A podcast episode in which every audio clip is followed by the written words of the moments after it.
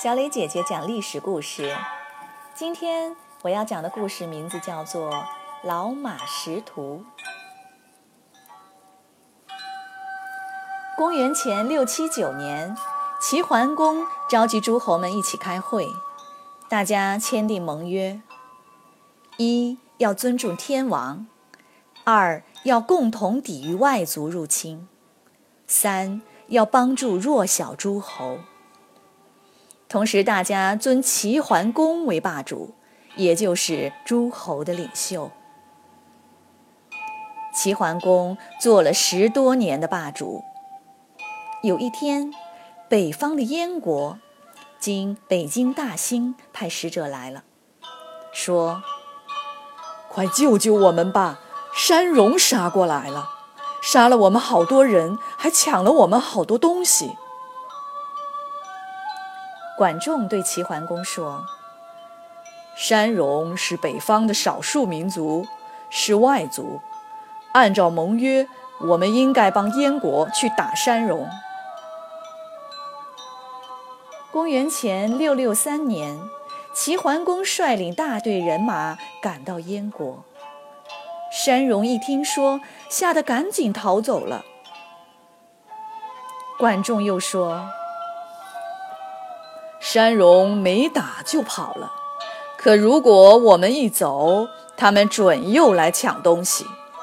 想要北方安定，就非打败山戎不可。可山戎跑到哪里去了呢？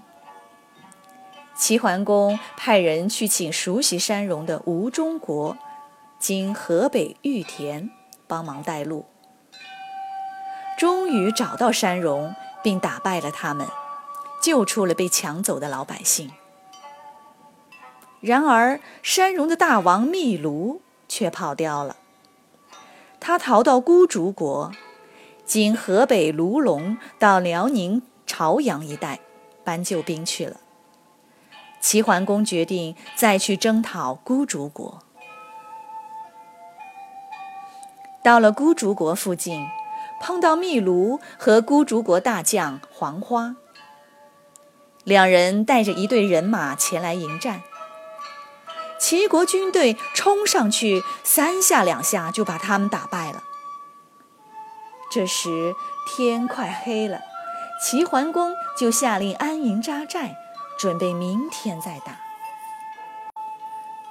当天夜里。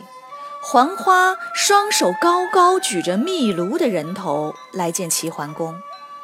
他说：“我们打不过你，我杀了密卢前来投降。但我们的大王达里喝不听我的，带着老百姓去沙漠里请救兵去了。”大家一看，果然是秘卢的人头，就信了黄花。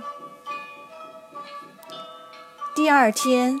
大家跟着黄花到了孤竹国的都城，城里空荡荡的，没有几个人。老百姓都被达里赫带走了。齐桓公留下燕国的人马守城，让黄花带路，领着大军浩浩荡荡去追达里赫。到傍晚时候。黄花带着大军来到一个叫迷谷的地方，这里到处都是沙子，一刮风，满天风沙，分不清东南西北。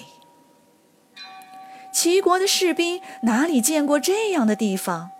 大家都迷路了。齐桓公急了，赶紧要叫黄花过来。可这时候，黄花早就跑没影了。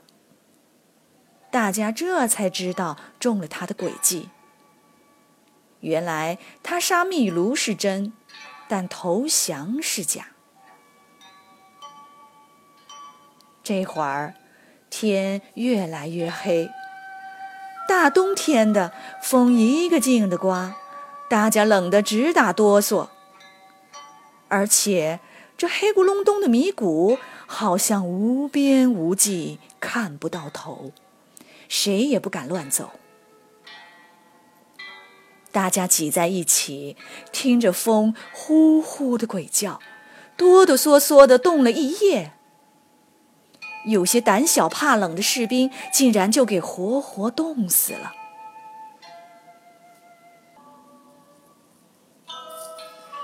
好不容易盼到天亮，可眼前是一望无际的黄沙，还罩着一层灰蒙蒙的雾气，什么路也看不到。而且这鬼地方连一点水都没有，要是走不出去，别说饿死，渴也要把人渴死。正当大家都犯愁，不知该怎么办的时候，管仲出了个主意：马应该认得路，咱们挑几匹当地的老马，让他们带路，也许就能走出去。于是挑了几匹老马，松开缰绳，让他们带路。只见这几匹老马不慌不忙，慢慢的走着，竟然真的带大家走出了迷谷。回到了原来的路上。老马识途这个成语就出自这个故事，意思是有经验的人，熟悉情况，能带领大家前进。大家走出迷谷后，远远看见一群人，一问，原来是孤竹国的老百姓。说他们的大王达里赫打退了燕国的兵马，现在叫他们回去呢。管仲叫一些士兵化妆成老百姓，跟着混进城去，然后在城里偷偷点起火来，从里往外打。齐国的大军从外往里打，内外夹击，很快就攻破了城池。黄花和达里赫。都被杀了，孤竹国也就亡国了。虽然打下了这么多地方，但这里离齐国太远，齐国不可能自己来管。